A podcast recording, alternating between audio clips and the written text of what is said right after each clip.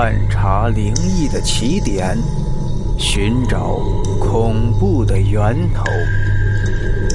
欢迎收听今天的故事：废弃的铁皮屋。听友们好，今天的故事是无比锋利发来的故事，大家来听一下。先说一下我这个人，我从小就很怕鬼，也相信有鬼这东西。啥恐怖片之类的，我又想看又害怕。而且我小的时候，我妈老是爱装鬼吓我，每次都把我吓得是哇哇大哭啊。但是人就是这样，越怕的东西越喜欢，特别是恐怖小说、鬼故事，更是乐此不疲。第一次遇见是我小的时候，应该是七岁左右。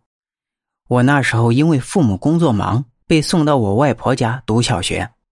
外婆家那块是属于一个地质勘探局职工大院吧。当时人还小，就离开了父母，而外婆管我管的特别严。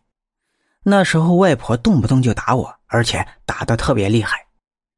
那时候学校门口啊，经常会有很多小贩儿到那一片卖一些吃的玩的。外婆从来就不跟我一分钱。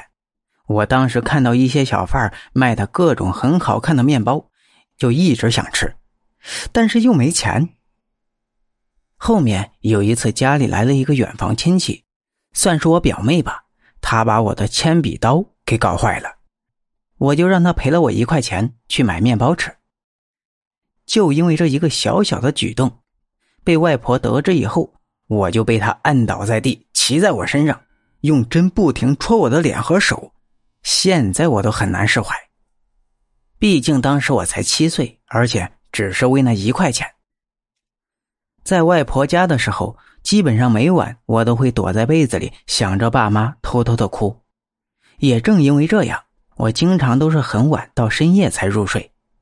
终于，在有一晚我因为思念父母而哭泣的时候，我听到窗户远处也有一个声音。在低低的哭泣，就像一个婴儿在哭一样，很稚嫩、很清脆的那种。我当时很好奇，于是我就趴在窗口往外看，但是外面是一片死寂般的黑，借着月光可以模糊的看清一些建筑的影子。那个时候应该是夜里十二点左右，虽然我什么都看不见，但是我听清楚了声音的方向。就在外婆家右边不远处的一个废弃的房子里传出来的。我当时没有多想，回到床上，那哭声持续了接近十分钟左右就停止了。后来我也就入睡了。小孩子都是好奇心无比重的，到了周末，我就约上小波、小潘、小介一起去废弃房子去探险。房子里其实很简单。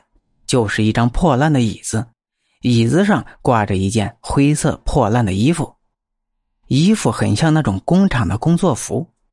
椅子旁边的地上还有一口缸，而缸口有一些已经干了的血渍。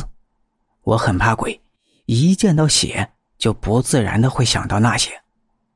我当时就拉着小波的衣服说：“咱们赶紧走吧，这里没啥好玩的。”